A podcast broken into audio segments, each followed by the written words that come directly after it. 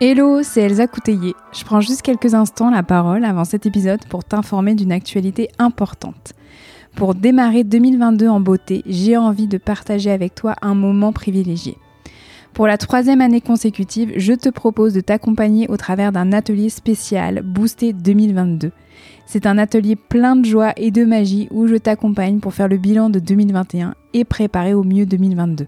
Alors ici, pas de to-do list, pas de bonne résolution mais une connexion à soi profonde pour faire la rétrospective de l'année passée, s'ancrer dans le présent et se connecter au meilleur pour l'année à venir. Au programme, hypnose, écriture intuitive, introspection, émotion, intention, visualisation. L'atelier aura lieu en visio et en direct le mercredi 5 janvier prochain de 14h à 17h. Si cela t'appelle, tu peux t'inscrire à cette adresse, donc elsacouteiller.podia podia.com slash atelier-boosté-2022. Au plaisir de t'y accompagner.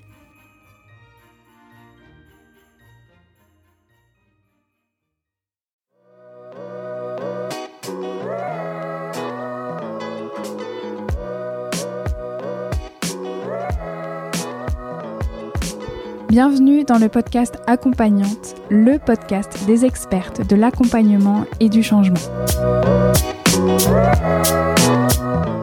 Je m'appelle Elsa Couteillé et je suis moi-même une accompagnante, une hypno, une hypnologue, praticienne en hypnose.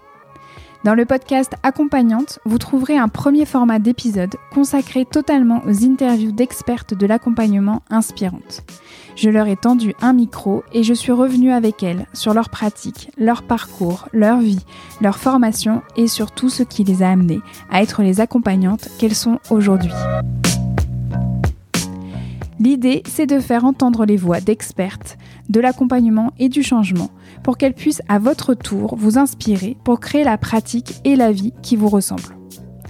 Dans Accompagnante, vous trouverez aussi un deuxième format où je prends la parole en solo pour revenir sur des thématiques plus précises concernant l'accompagnement, l'hypnose et le fait de devenir accompagnante justement et de construire son activité et sa pratique. Pour ne manquer aucun épisode d'accompagnante, je vous invite à vous abonner sur votre application de podcast préférée. Allez, c'est parti pour un nouvel épisode. Je vous souhaite une très belle écoute.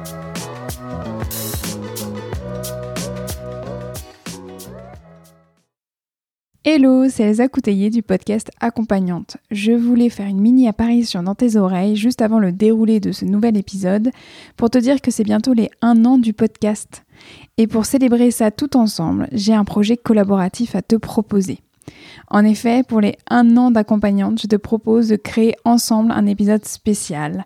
Ta mission, si tu l'acceptes, est de m'envoyer un message vocal en me racontant ta relation avec accompagnante. Par exemple, tu peux me raconter ton épisode préféré, ce qui t'a le plus touché ou inspiré dans la saison 1 ou la saison 2, si le podcast t'a aidé, comment il t'a aidé, une anecdote en lien avec une de tes écoutes, la phrase que tu retiens absolument, le déclic que tu as eu. Donc voilà, plein de choses que tu peux me raconter et je serai très heureuse en fait de t'écouter. Je monterai l'ensemble des éléments pour créer un magnifique hors-série collaboratif. Cela fera comme une magnifique chaîne de love. Et côté technique, tu peux m'envoyer ton message vocal via WhatsApp. Mon numéro de téléphone c'est 06 10 33 34 82. Tu peux le retrouver facilement sur mon site internet elzacouteille.com ou sur ma fiche Doctolib. Et tu peux aussi m'envoyer ton message vocal en message privé sur Instagram, sur mon compte @echypnose ou directement sur mon mail hypnose.elzacouteille.com en t'enregistrant tout simplement avec le dictaphone de ton téléphone. Fais simple, pas besoin de faire formel, pas de nœud au cerveau. En tout cas, moi je suis super excitée par ce projet d'épisode collaboratif. J'ai hâte de t'entendre et de vous entendre toutes prendre la parole et d'écouter vos retours.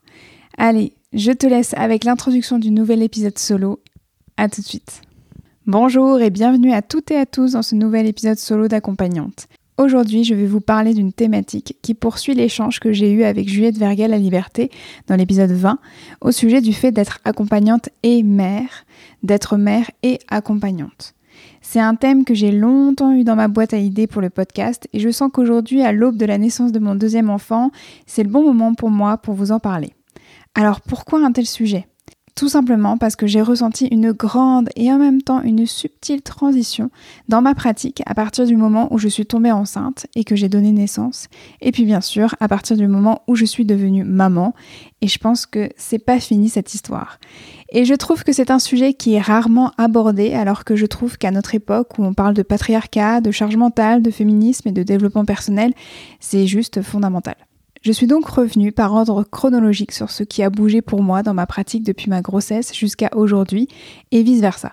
C'est-à-dire comment ma pratique a influencé et influence encore ma manière d'accompagner mon fils en tant que mère. Je serais ravie de lire vos retours concernant cet épisode en espérant qu'il vous plaise. Et surtout pour toutes les mères accompagnantes qui m'écoutent, je serais ravie d'avoir votre ressenti à vous sur l'influence de l'apprentissage de la maternité sur votre pratique et inversement.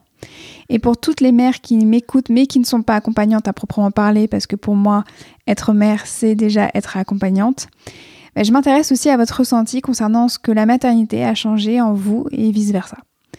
Comme d'habitude, toutes les ressources mentionnées dans cet épisode sont à retrouver dans la section détails de l'épisode sur mon site internet elsacouteiller.com slash podcast ou directement dans la description de l'épisode dans votre application de podcast préférée. Suivez-moi sur mon compte Instagram at echypnose. Je publie très régulièrement des posts pour vous partager ma vie d'hypno. Et si vous aimez cet épisode, si vous adorez Accompagnante, participez à son rayonnement en le partageant sur vos réseaux sociaux.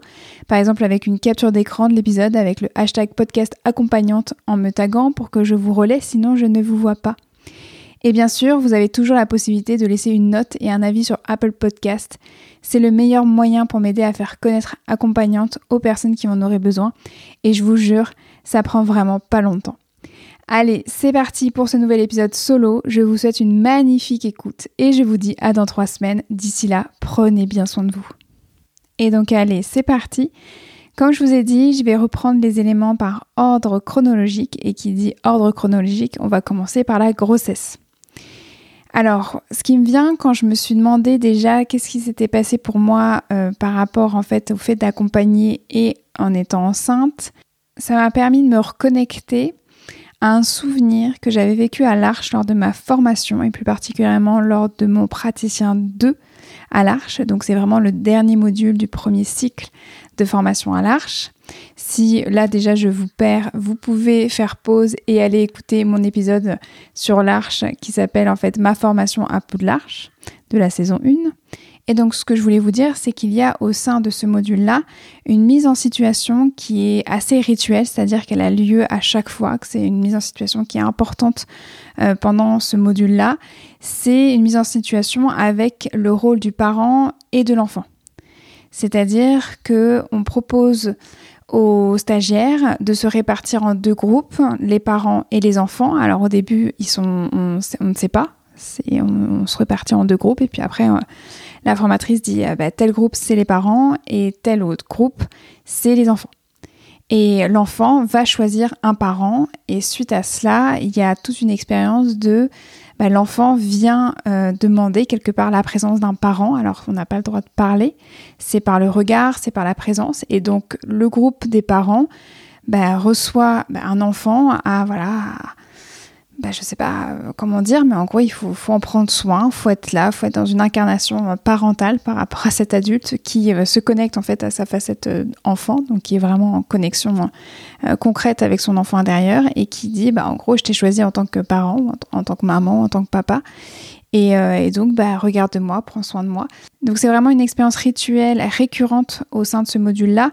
Et je crois que c'est vraiment pour faire toucher aux stagiaires du doigt ce que ça veut dire en fait la facette d'enfant et la facette de parent en soi, les archétypes, les grands archétypes en fait qui pourraient euh, être à l'intérieur de nous, et puis aussi pour toucher du doigt ce qu'on appelle en fait le fait d'être englobant pour la personne qu'on accompagne, d'être vraiment un pilier, d'être vraiment là totalement pour la personne qui est en face de nous. Et il y a une deuxième étape à cette expérience rituelle au sein de ce module, c'est que les deux groupes euh, à nouveau se séparent et euh, les parents deviennent à leur tour des enfants et les enfants deviennent à leur tour des parents. Mais par contre, on ne travaille pas avec la, même personne euh, avec qui on était il y a quelques minutes. Pourquoi je vous raconte ça? C'est parce que j'ai fait deux fois cette expérience rituelle au sein de l'Arche. La première fois, je la découvrais complètement et pour cette première fois, je n'étais pas encore maman. C'est-à-dire donc je ne connaissais pas vraiment ce rôle, cette incarnation-là pour euh, mon propre enfant. Par contre, la deuxième fois où j'ai eu l'occasion de faire cette expérience rituelle-là, donc c'était lors d'un retour, le retour à l'Arche, la possibilité de refaire gratuitement toute la formation une deuxième fois. Et donc lors de mon retour pour ce module-là, ben, j'étais devenue entre-temps maman. Et donc j'ai à nouveau vécu cette expérience rituelle, mais d'une autre manière, puisque j'avais déjà vécu finalement l'incarnation d'être mère euh, au sein vraiment de mon foyer, au sein de ma propre famille. Et je peux pas vraiment vous dire euh, que j'ai, c'était, ça a changé du tout au tout, c'était incroyable, il y a eu un avant-après, euh, mon incarnation n'était pas du tout la même. Au contraire, je, c'était beaucoup plus subtil que ça, mais je crois me souvenir quand même que dans mes ressentis, j'étais beaucoup plus posée, beaucoup plus apaisée. Alors que pour la première fois, je me souviens très bien que j'avais été très très très perturbée par l'expérience. Que ce soit en tant que parent ou en tant qu'enfant, j'avais vraiment été très euh, bousculée euh, dans cette expérience-là. Après, je me demande si mon état d'apaisement était plus lié au fait que j'étais devenue mère entre-temps, ou est-ce que c'était plus lié au fait que je connaissais l'expérience et donc j'étais moins surprise, il y avait moins un levier de surprise euh, désagréable et donc euh, j'ai pu traverser ça de manière beaucoup plus euh, sécurisée, beaucoup plus confortable. Je ne sais pas. Quand j'y repense quand même, je crois que hum, au niveau de mon incarnation, après avoir découvert vraiment pour moi-même le fait d'être mère, il y avait quelque chose qui avait changé dans le sens où j'avais pu mieux choisir la présence, l'incarnation que j'avais envie de donner à la personne qui m'avait choisi donc pour parent. Je crois que à la première session, j'ai fait de mon mieux, mais c'était vraiment un total impro. C'était vraiment euh, quelque chose que j'ai vécu sur le vif, peut-être même trop pas vif d'ailleurs. Alors que sur la deuxième session, j'ai beaucoup plus pu maîtriser, choisir, construire l'incarnation que j'avais envie de proposer à l'enfant qui m'avait choisi, en fonction de qui il était d'ailleurs. Donc quelque part, une forme d'adaptation, un englobement qui était beaucoup plus euh, posé et serein et aussi euh, en réponse à ce que je recevais comme information, euh, bien sûr inconsciente, intuitive, émotionnelle, de l'enfant qui, qui m'avait choisi à ce moment-là. D'ailleurs, il y avait une différence assez notable dans les types de personnes qui m'avaient choisi en tant que parent. Je me rappelle que pour la toute première fois, c'était des femmes qui m'avaient choisi, plutôt des, des, femmes de mon âge, voire un peu plus jeunes, qui m'avaient choisi en fait en tant que maman. Et puis ensuite, pour la deuxième session, là, c'était deux hommes qui m'avaient choisi. Donc je ne sais pas, est-ce que c'est lié au hasard ou est-ce que c'est lié à des éléments voilà, que je transmettais différemment? Je ne saurais jamais. Mais je trouvais que c'était important de vous parler de cette expérience-là à large parce que comme j'évoque cette thématique être mère et accompagnante, on est clairement en fait là-dessus. Alors je j'avoue que pédagogiquement, je me rappelle plus vraiment les bienfaits euh, euh, très clairement de ce qui était euh, voulu derrière en fait ce choix de cette expérience rituelle. Peut-être voilà comme je vous disais de nous faire toucher à l'idée d'être vraiment cette présence englobante, cette posture aussi assez archétypale pour certains de nos accompagnés. Mais là, on est clairement sur une frontière qui est extrêmement fine entre ma posture de mère et ma posture d'accompagnante puisque là, on me demande d'incarner la maman d'un adulte qui se connecte d'un coup, schlac, régression automatique, à son enfant intérieur. C'est assez impressionnant comme expérience à vivre. Ce que je voulais vous dire aussi concernant la grossesse, c'est que moi, dès le moment où été enceinte, j'ai senti un changement dans ma posture. J'ai remarqué que, par exemple, dans les films, je ne m'identifiais plus aux enfants, mais aux parents. Ça m'a fait bizarre parce que pendant toute ma vie jusqu'à maintenant, à chaque fois que je lisais un livre ou que je regardais un film ou une série, je m'identifiais presque de manière hyper évidente aux enfants, au récit des enfants, au point de vue des enfants, face aux adultes ou face aux parents. Et à partir du moment où j'ai été enceinte, j'ai eu un switch en fait radical et je m'identifiais davantage aux parents qui étaient en relation avec leurs enfants. Et ça, j'ai vu que ça infusait aussi doucement dans mes séances au fur et à mesure de ma grossesse, parce que c'est comme si j'arrivais de plus en plus à accéder à un autre mode relationnel à une autre incarnation possible. Alors que ça soit en fait quand les personnes me racontaient euh, leur vécu, mais aussi euh, dans les processus où euh, je sentais que j'avais une capacité d'accès à des voix différentes, beaucoup plus posées, beaucoup plus englobantes, Peut-être que c'était une forme d'autorisation. Je ne sais pas ce qui s'est passé en moi, mais il y avait quelque chose où, il, y avait, il y avait comme une identification qui était beaucoup plus large. Je n'étais pas seulement en fait en posture d'enfant, je découvrais en fait une autre posture, une autre manière de rentrer en relation. Euh, voilà, c'est pas pas que ça a switché en fait radicalement du tout tout tout, mais comme je vous dis, c'était plutôt une infusion où vraiment j'ai eu l'impression d'accéder à un autre mode relationnel. Et donc comme un autre mode relationnel plus adulte entre guillemets, mais dans le sens où même adulte, encore aujourd'hui, je ne sais pas trop le définir, je ne sais pas trop ce que ça veut dire, le monde des adultes, le mode relationnel des adultes, des parents, je ne sais pas, mais peut-être que de lever le voile sur la maternité m'a fait encore plus prendre conscience que euh, bah, le monde des adultes n'existe pas vraiment et qu'on continue juste à faire de son mieux et que par conséquent, euh, bah, ça, ça, ça, élargit quand même euh, certaines perspectives pour soi, pour ses accompagnés, pour sa pratique. Et ça, ça, ça, continue encore en fait à infuser pour moi aujourd'hui.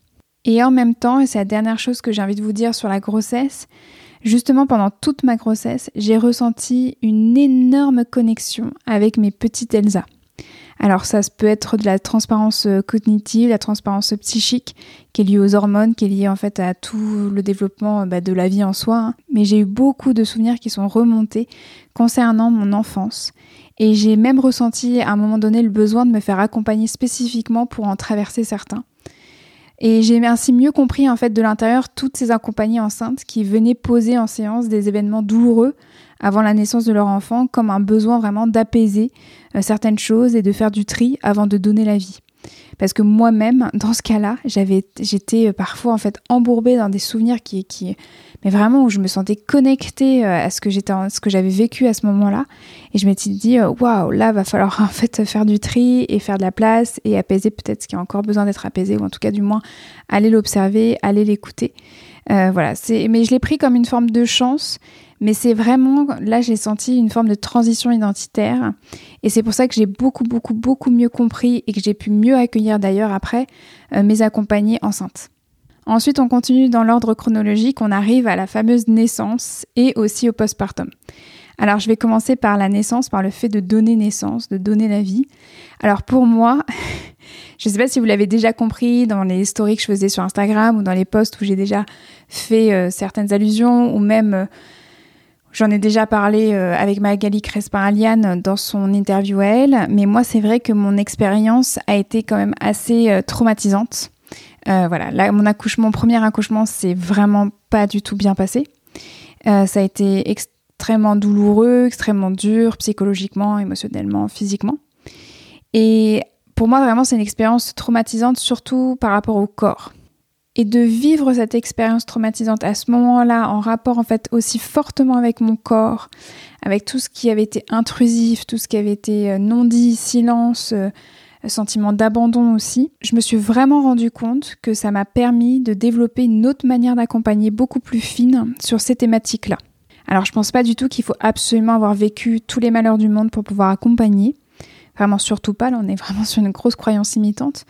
Mais le fait que tout de même ça fasse partie de mon vécu, ça m'a permis voilà, vraiment d'amplifier la finesse de mon accompagnement auprès des personnes qui auraient vécu ou qui ont vécu en fait elles aussi des expériences traumatisantes par rapport à leur corps, par rapport à leur intimité. Alors j'avais déjà eu des expériences quand même euh, très douloureuses, voire traumatisantes par rapport en fait à mon intimité et mon corps auparavant, donc j'étais déjà bien là-dessus, mais ça a rajouté on va dire euh, une grosse pierre à l'édifice euh, pour ma pratique. Donner naissance aussi de cette manière-là, je ne sais pas trop pourquoi ni comment, mais je crois que ça m'a permis aussi de trouver plus facilement mon style, ou en tout cas de naviguer un peu plus facilement euh, dans mon incarnation en séance. Je me souviens d'une supervision avec Emmanuel Sardou qui m'avait dit en séance, installe-toi avec toi, ne joue pas de rôle, assieds-toi avec tes qualités, tes défauts, ton accouchement pourri, ton postpartum horrible. Elle m'avait donné ce conseil-là un peu à la volée et pourtant, moi, ça m'a vachement marqué. Et à partir du moment où j'ai commencé à me dire, euh, bah, j'ai pas besoin de cacher que mon accouchement a été horrible, bah, c'est pas, pas que je vais, euh, je le cache ou pas, mais je vais pas en parler non plus comme ça en fait à, à chaque début d'accompagnement, mais dans le sens où c'est ok en fait, je l'accepte, il est là, j'ai pas besoin de le cacher, j'ai pas besoin en fait de jouer un rôle, j'ai pas besoin en fait de me faire semblant que moi tout s'est bien passé pour moi. Au contraire, euh, voilà, juste je suis là, j'ai eu un accouchement pourri, euh, parce que c'était une supervision que j'avais eue euh, pas très longtemps après en fait la naissance de mon fils. Et je sais pas, ça m'a permis vraiment de m'autoriser à, m'incarner de manière beaucoup plus complète et en même temps beaucoup plus subtile.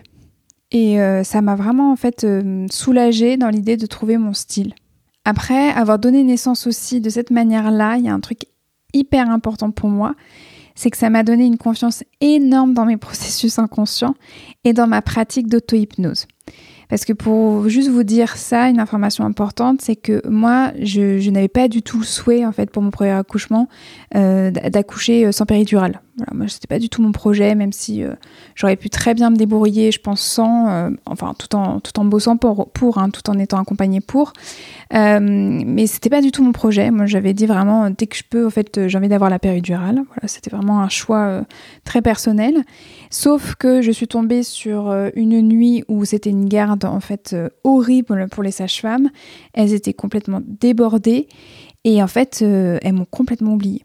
Et donc, heureusement que j'avais tout mon stock, toutes mes ressources en auto-hypnose de par mon métier d'accompagnante et j'ai pu vraiment m'auto-accompagner pendant des heures avec l'auto-hypnose. Heureusement que j'ai pu compter sur ça et que j'ai pu en fait m'autoriser à l'activer euh, de cette manière. Alors que je m'étais pas du tout préparée en fait de cette manière-là, hein. c'était pas du tout du tout au programme.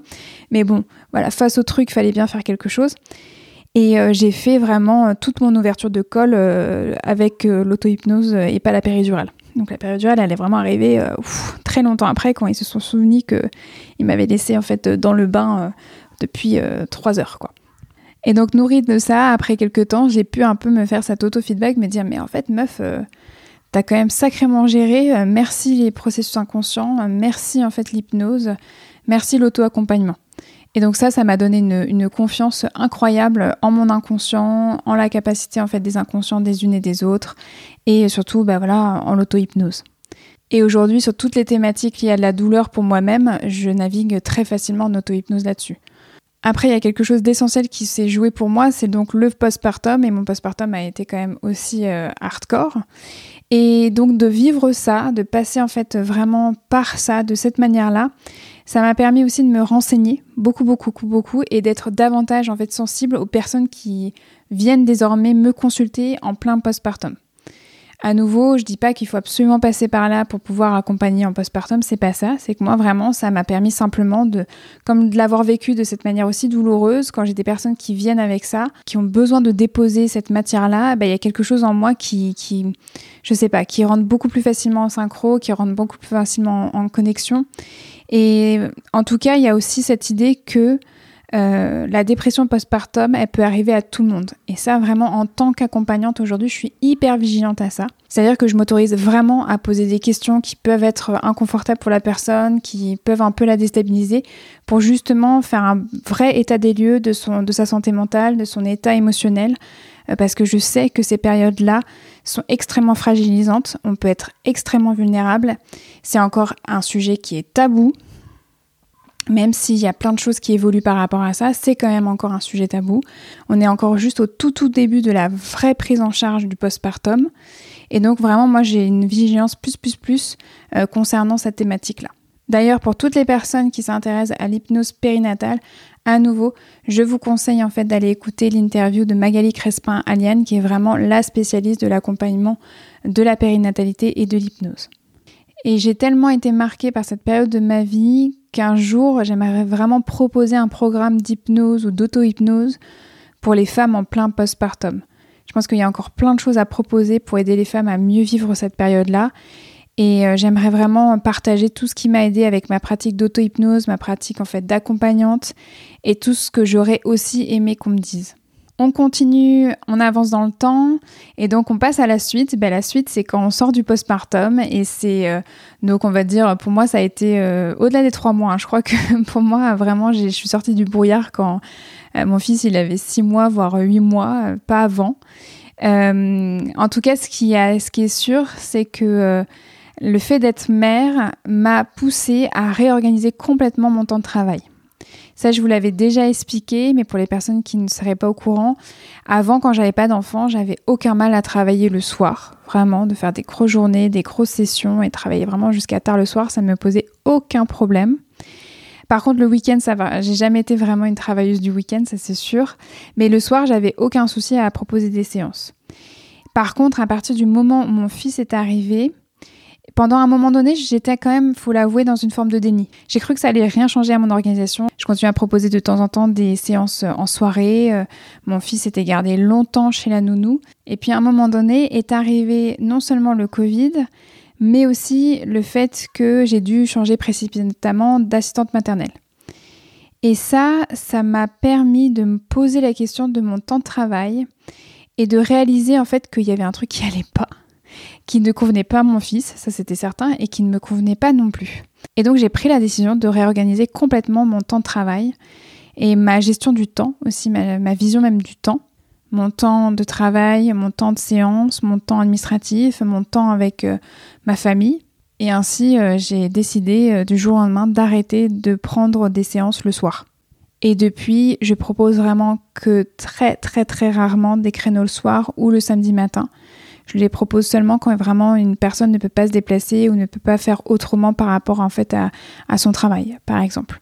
Mais c'est, ça reste vraiment très très rare. Ensuite, il y a un élément important et je voulais vraiment vous en parler, c'est que le fait d'être accompagnante et surtout le fait d'accueillir tous ces adultes qui souvent ont des problèmes actuels mais qui sont liés quand même d'une manière ou d'une autre à leur enfance, à leur rapport à leurs parents, à leur rapport à leur fratrie ou à leur famille, m'a donné une forme de pression monumentale concernant en fait euh, le bien-être de mon fils.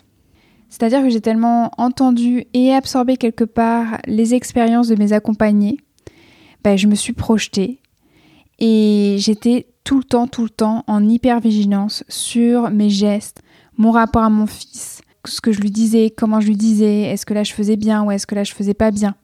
J'étais tout le temps en train de me dire il faut pas que je le traumatise, il faut pas que je le traumatise, il faut pas que je le traumatise. Alors pas forcément aussi euh, brutalement et frontalement, c'était un dialogue intérieur parfois beaucoup plus, euh, on va dire, euh, inconscient et beaucoup plus flou, mais, mais c'était ça. En fait, le résultat c'était comme une petite voix qui me disait oh là là là là, fais attention à ce que tu fais, faut surtout pas que tu le traumatises, quoi. Et euh, j'avais des bribes de conversation, des bribes de séances avec mes accompagnés qui me revenaient où je me disais, oh, tu vois là, lui, euh, il l'a vécu comme ça, mais tu vois là, il elle, elle l'a vécu comme ça. Et parfois, j'accueillais en fait des personnes qui avaient euh, vécu vraiment des choses lourdes, où il y avait vraiment eu la négligence parentale, il y avait eu de la maltraitance. Et puis parfois, je sentais aussi que c'était les parents qui avaient manqué de présence ou manqué en fait d'empathie ou manqué de temps. Euh, et parfois, en fait, c'était des, sur des éléments anodins que c'était construit en fait des failles énormes, des blessures énormes qu'encore aujourd'hui la personne en fait euh, bah, se traînait quelque part. Et donc je m'étais dit, mais mon Dieu, mais qu'est-ce que ça peut aller vite finalement euh, de, vraiment faire mal? Et ça, ça, ça, ça, ça, ça, vraiment, ça m'a mis en hypervigilance plus, plus, plus. Et c'est pas du tout bon c'est pas du tout bon parce que j'étais tout le temps en train de me retenir, j'étais tout le temps en train de vérifier euh, euh, si je faisais bien, ou en tout cas dans l'idée de vouloir toujours, toujours euh, bah, tout protéger, quoi, mettre des barrières. Faut pas que je le, voilà, faut pas que je le traumatise, faut qu'il soit heureux, quoi. Faut pas que je sois un boulet, faut pas que je, je, fasse une connerie. Enfin, déjà, la vie, elle est assez dure comme ça, je vais pas en rajouter. Voilà, une forme de pression comme ça. Et vous entendez, je parle au passé parce que j'ai mis quand même un peu de temps hein, à, prendre conscience de ça. Et puis quand j'ai commencé à en prendre conscience, ben, j'ai commencé à travailler dessus, que ce soit en supervision ou en thérapie. Et euh, j'ai commencé aussi à essayer de me dire de moi à moi que je faisais de mon mieux. Je tiens à préciser que c'était de moi à moi, c'est-à-dire moi, il ne faut pas que je, le traumatise, mais c'était aussi, j'étais en train d'essayer de, de protéger mon fils des autres en disant il ne faut pas non plus que les autres le traumatisent non plus personne ne doit le traumatiser, personne ne doit en fait le blesser, personne ne doit, enfin le blesser, en tout cas le blesser cruellement, le blesser en fait d'une manière où, où ça va vraiment créer des blessures en fait en lui qui va traîner en fait toute sa vie. Donc j'étais vraiment presque dans une forme de paranoïa quoi, à vouloir border absolument tout. Et au fur et à mesure, je me suis rendu compte que c'était pas du tout jouable, que c'était extrêmement énergivore que finalement euh, c'était pas souhaitable ni pour moi, ni pour lui, ni pour mes proches. Alors j'ai jamais eu de discussion frontale avec euh, les uns et les autres en fait là-dessus. Hein. C'était vraiment beaucoup plus utile, beaucoup plus inconscient. Hein. C'était une intention de protection qui était euh, fortement active et j'ai simplement appris à dialoguer avec elle pour la réguler. Donc ça m'a fait vraiment bosser sur ma blessure d'impuissance et en même temps sur aussi le fantasme de toute puissance. Donc pour ma sphère personnelle, mais forcément, euh, bah, c'est très bien aussi pour ma sphère professionnelle, avec mes accompagnés et avec mes accompagnements au cabinet. Bah oui, forcément. Là, ça me fait penser à l'interview euh, de Pauline Vialet où elle dit ça, hein, vraiment, qui, quelque part, il y a un travail à faire sur le, fait de lâcher la toute-puissance et d'avaler euh, la, pilule, même si elle passe de travers, de l'idée que, bah, non, en fait, on n'y arrivera jamais, en fait voilà, il faut qu'on avale la pilule d'impuissance aussi. Et donc depuis ce moment-là, depuis que j'ai travaillé dessus, depuis que j'ai pu vraiment échanger aussi là-dessus avec des collègues et que j'ai pu aussi échanger euh, là-dessus avec euh, avec mon mari, bah ça va beaucoup mieux. C'est-à-dire que bon, faut pas déconner, hein, je continue en fait à, faire très attention. Euh, je reste quand même extrêmement vigilante, mais c'est tout de même beaucoup plus souple et beaucoup plus régulé et beaucoup plus vivable pour moi-même. Et tant mieux en fait que c'est pu se faire dès maintenant parce que je pense que si j'y avais pas été attentive, euh, ça aurait pu prendre des proportions de plus en plus grandes euh, voilà, euh, au fur et à mesure des années. Après, j'attends de voir l'entrée à l'école. J'ai pas envie de me faire une bande-annonce négative, mais je pense que je vais bien, bien, bien être challengée avec l'entrée à l'école. Le fait d'être mère a marqué aussi ma pratique avec la décision d'arrêter justement d'accompagner les enfants et les adolescents parce que je ne me suis trouvée finalement pas du tout assez formée. Alors, je précise que j'ai jamais beaucoup accompagné les enfants et les adolescents. C'était vraiment à la marge de mes accompagnements mais j'ai décidé d'assumer le fait que je n'étais pas assez formée, en tout cas à mon sens, surtout de plus en plus que je rencontrais des professionnels de l'accompagnement des enfants, euh, que ce soit en hypnose ou non, et je me disais, mais en fait, ça va pas du tout. Euh, tu arrives quand même à avoir des super résultats et avoir des, euh, voilà, des bons rapports avec les enfants et les adolescents, mais ça ne suffit pas. Pour moi, l'accompagnement auprès des enfants et des adolescents, ça doit vraiment être une spécialité à part entière. Voilà, c'est que, ou en tout cas dans ma vision, c'est que si un jour je prends cette route-là, va falloir vraiment que je crée un cabinet où ils se sentent accueillis pleinement, c'est-à-dire bah, que j'achète du matériel pour pouvoir les accueillir, où vraiment il y aura une petite table, des petits fauteuils, euh, des jouets, euh, voilà, un environnement déjà matériel qui leur soit accessible. Et puis après, derrière, ceci euh, d'activer encore beaucoup plus toutes les ressources euh, autour vraiment de processus qui sont adaptés à l'accompagnement des enfants et des adolescents. Donc là, ça veut dire euh, bah, faire un diplôme universitaire spécifique à ça. D'ailleurs, moi, il y a un diplôme universitaire qui m'intéresse beaucoup entre le lien de la, entre la mère et l'enfant. Ça, vraiment, je pense qu'un jour, euh, je, vais, je vais le faire. Mais ça serait, par exemple, de faire une formation spécifique hypnose et enfance, ou en tout cas toute autre formation autour de l'enfance et de l'adolescence. Alors cette décision quand même d'arrêter d'accompagner les enfants et les adolescents, elle s'est prise en deux temps. Le premier temps, je crois que c'était dans la première année de vie euh, de mon fils, où euh, je me sentais hyper sensible concernant les thématiques euh, des enfants.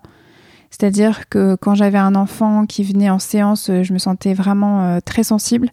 J'étais beaucoup moins dans ma posture d'accompagnante, dans une forme de neutralité.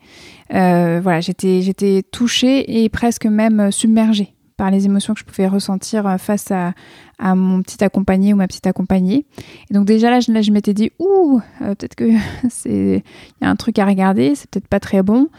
Et puis finalement, euh, j'ai assumé complètement le fait de me dire, ok, bah stop, j'arrête d'accompagner les enfants et les adolescents parce que je crois que j'ai vraiment assumé l'idée que là, c'était un peu trop proche de ma découverte de la maternité, de la parentalité, et que j'avais besoin un peu plus d'infuser déjà de moi à moi ce que ça voulait dire, comment je me débrouillais par rapport à ça, avant d'accompagner vraiment euh, des familles et des enfants euh, qui avaient vraiment besoin d'une aide concrète, spécifique et surtout euh, performante, quoi, efficace et sécurisée.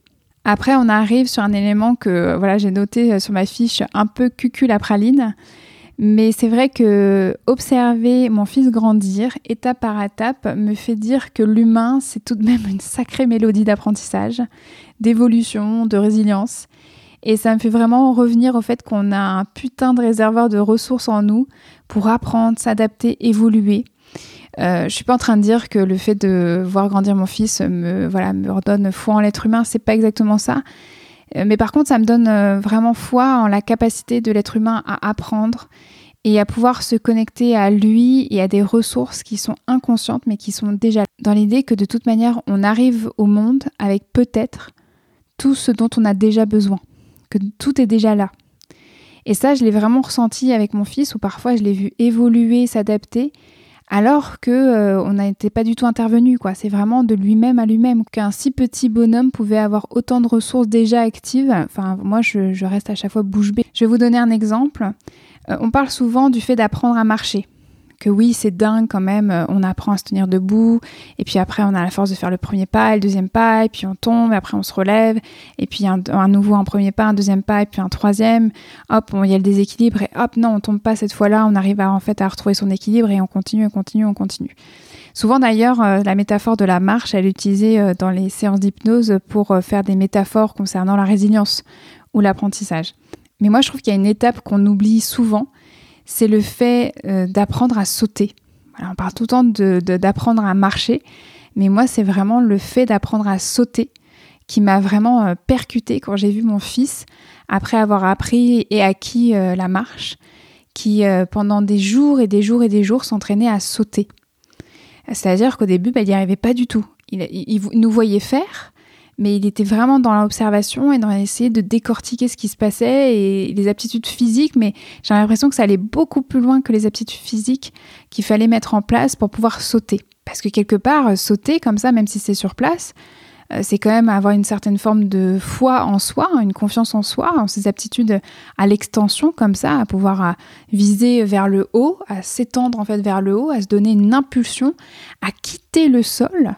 Il y a quand même un espace, un vide, hein, même si c'est juste des microsecondes, c'est quand même on saute, on s'élève en fait hors du sol. Et puis après, quand même une sacrée foi, une sacrée confiance en ses aptitudes à la réception.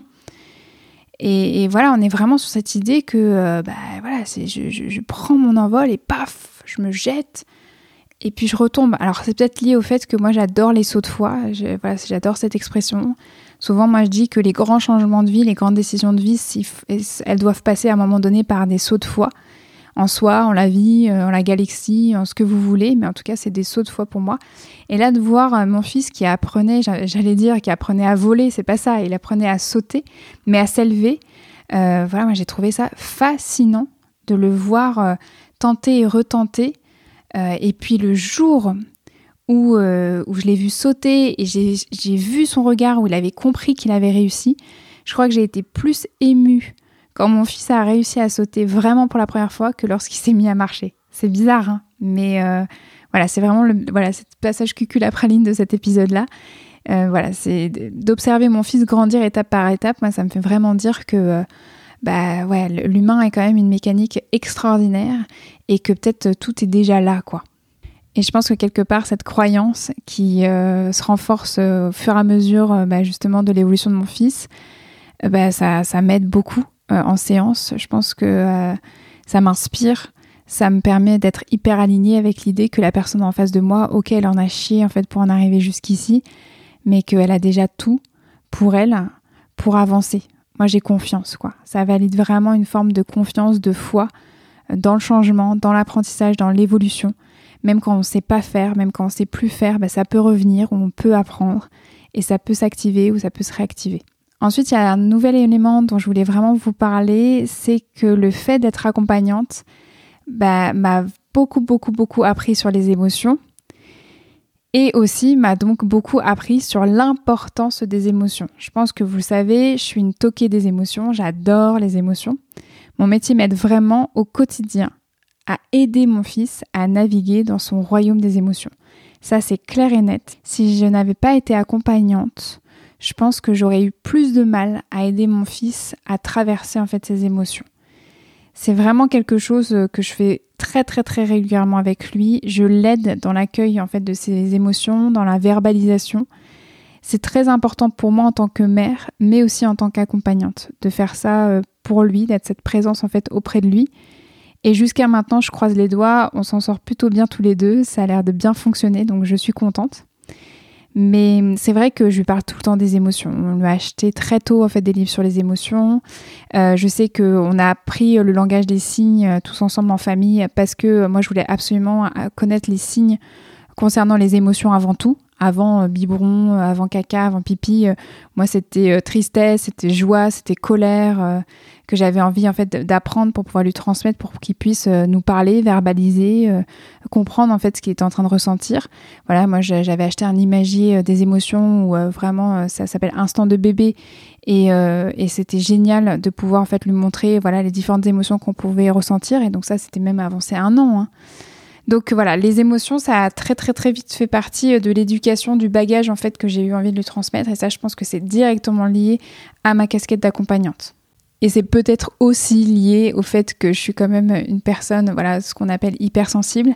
Donc les émotions font partie beaucoup de ma propre vie et je retrouve certaines choses chez mon fils et je me dis que euh, là, tout ce qu'on lui apporte avec son père, c'est du plus pour l'aider euh, à, naviguer beaucoup plus vite et beaucoup plus facilement euh, dans, ce royaume des émotions-là, quoi. Finalement, tout ce dont j'aurais eu besoin quand j'étais petite. il y a vraiment quelque chose, euh, moi je me dis, bah là, là ça, je loupe pas ça. Ça, l'importance des émotions, c'est vraiment quelque chose qui, qui, est crucial pour moi. Quitte à ce que peut-être quand il sera adolescent, il me dira, mais maman, tu me saoules avec tes émotions, lâche-moi, quoi. Mais d'ailleurs, moi, je me vois, hein, je m'auto-observe quand je lui lis certains livres. Euh, et surtout quand c'est des livres sur les émotions, bah, parfois euh, je m'étrangle en fait euh, quand, quand je lis certains passages parce qu'il y a des passages qui ne me conviennent pas du tout, du tout, du tout. Il y a des passages où je suis pas du tout d'accord avec la manière d'expliquer certaines émotions. J'ai l'impression que souvent on confond émotion et expression de l'émotion, que ça manque de finesse, ça manque de, ça manque de nuance. C'est pas parce qu'en fait on s'adresse à un public d'enfants qu'il faut forcément bah, tailler dans le gras être, être euh, manquer de nuances. Euh, je pense que les enfants ont, clairement la capacité de comprendre en fait les nuances euh, dès le plus jeune âge. Et Dieu sait que les nuances dans les émotions c'est hyper important. Et je sais que c'est surtout quand les livres parlent de la colère et de la peur que je m'étouffe presque en lisant. Et d'ailleurs, je change parfois des phrases, j'omets certains passages.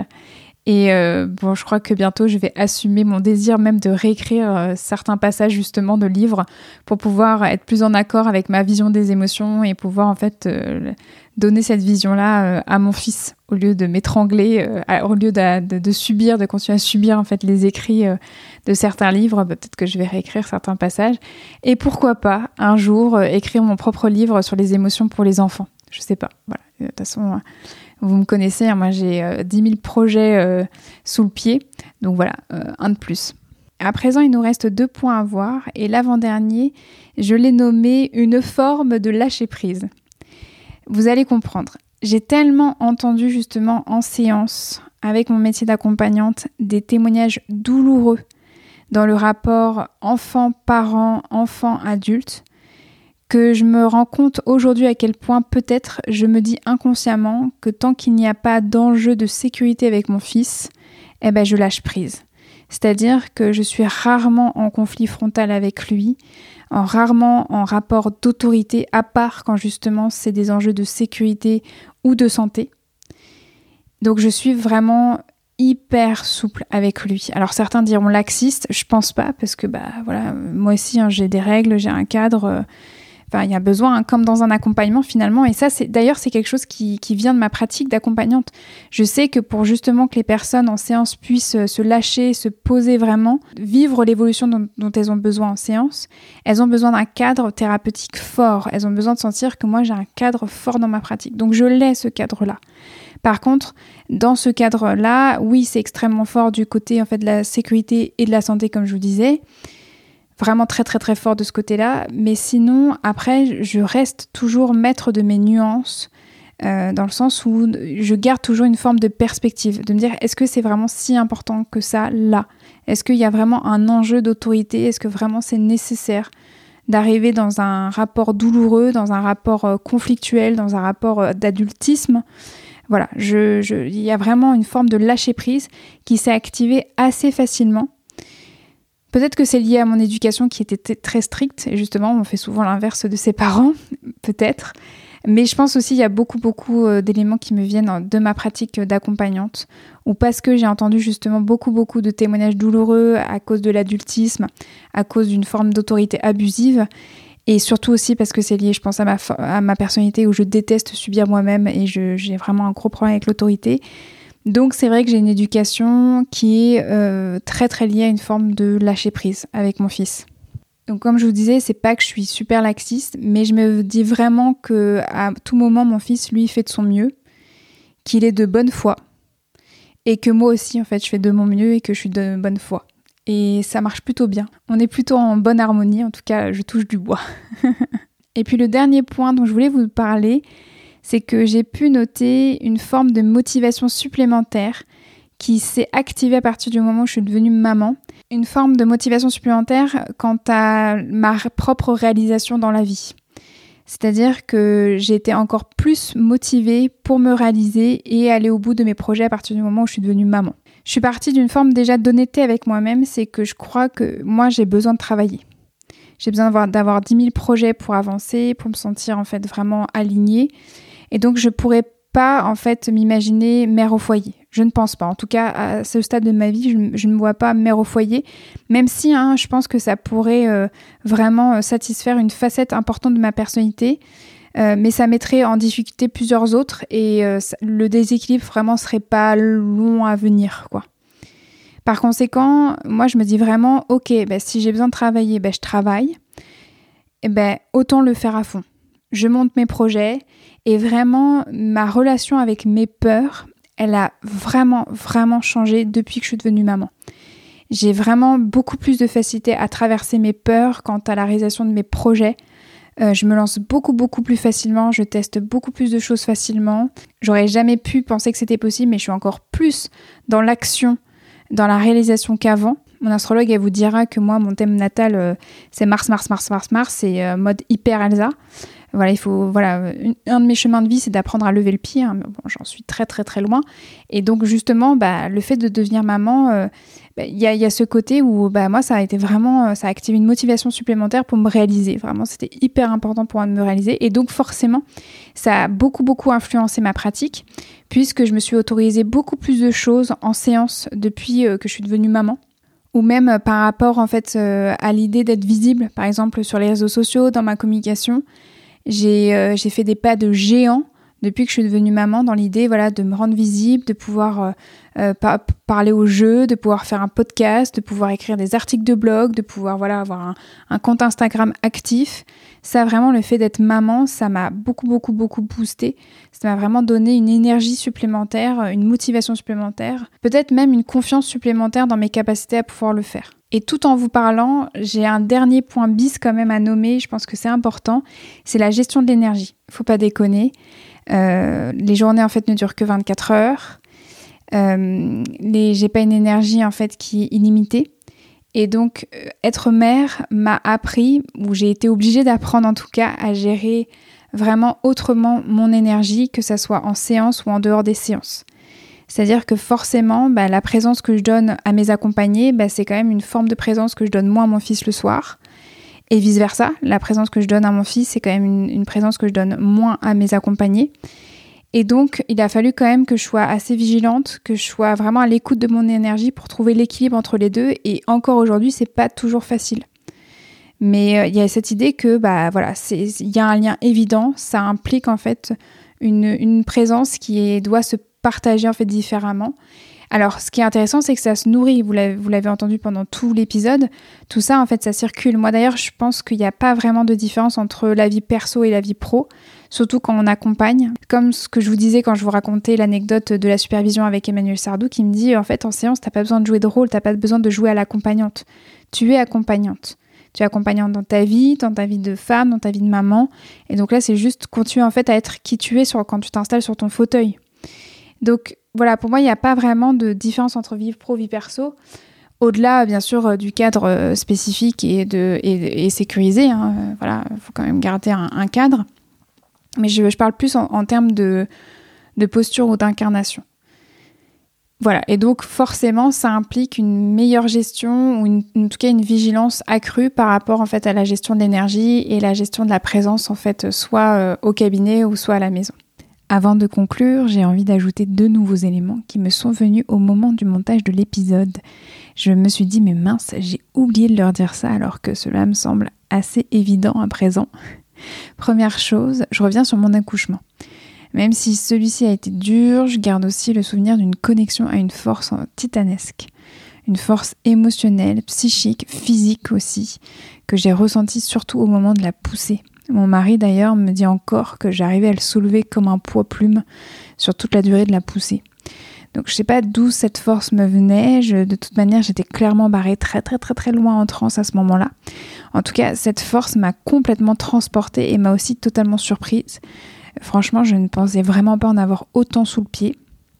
Et depuis lors, j'ai l'impression que je suis beaucoup plus posée, déposée en moi que cette force continue de se distiller beaucoup plus discrètement, hein. mais tout de même je la sens beaucoup plus présente en moi au quotidien. Et donc bien évidemment en séance aussi avec mes accompagnés. Et justement, par la danse de la transe, je crois que j'arrive mieux depuis à envoyer de la force aux personnes que j'accompagne, euh, comme s'il y avait un canal qui avait pu s'ouvrir un peu plus facilement. Alors c'est hyper dur hein, de mettre des mots concrets sur ce qui joue pour moi à ce moment-là, mais en gros c'est ça. Et deuxième et dernière chose que j'avais envie de vous dire, euh, je voulais vous parler aussi d'émancipation. Et cela rentre en résonance à nouveau avec la thématique de l'émancipation évoquée avec Juliette Vergal et Liberté dans son interview. Le fait de devenir mère m'a poussé à poursuivre mon émancipation concernant des relations par exemple, concernant des croyances, concernant des valeurs aussi. Euh, certains trajets d'émancipation étaient devenus inévitables vraiment pour être la mère que j'avais envie d'être pour mon fils, mais aussi euh, ma propre mère à moi, ma propre meilleure amie si vous voulez, ou en tout cas euh, incarner la personne que j'avais envie d'être. Et quand je dis personne, c'est aussi d'arriver en fait à être l'accompagnante que j'avais envie d'être. Alors c'est aller de relations familiales toxiques que j'ai dû interrompre à des désabonnements massifs de comptes Instagram, typiquement. On parle d'émancipation, d'indépendance dans la crise d'adolescence. Moi, je pense que pour ma part, j'ai fait une grosse, grosse, grosse crise de mère.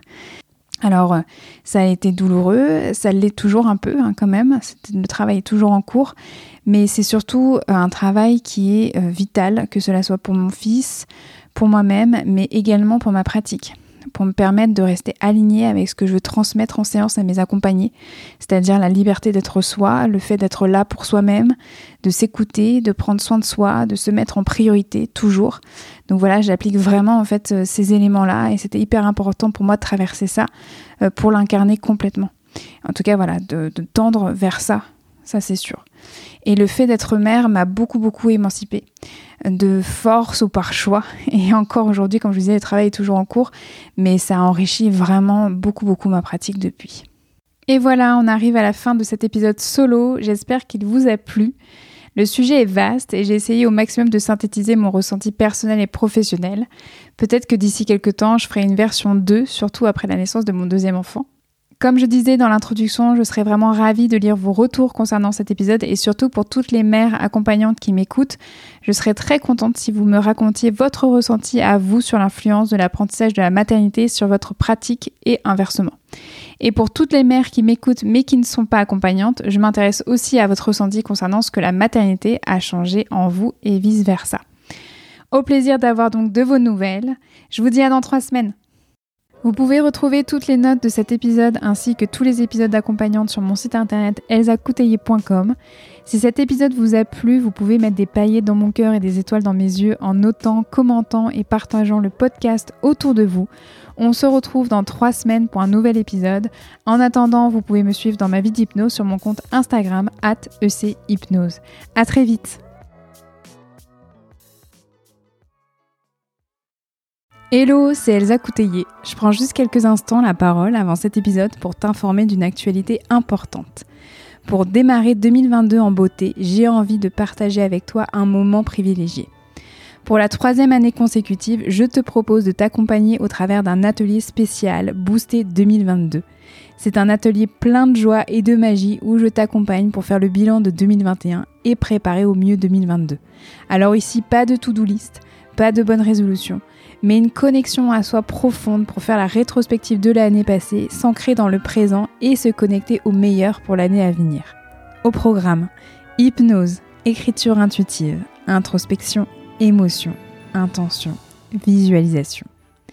L'atelier aura lieu en visio et en direct le mercredi 5 janvier prochain de 14h à 17h. Si cela t'appelle, tu peux t'inscrire à cette adresse, donc elsacouteiller.podia podia.com slash atelier-boosté-2022. Au plaisir de t'y accompagner.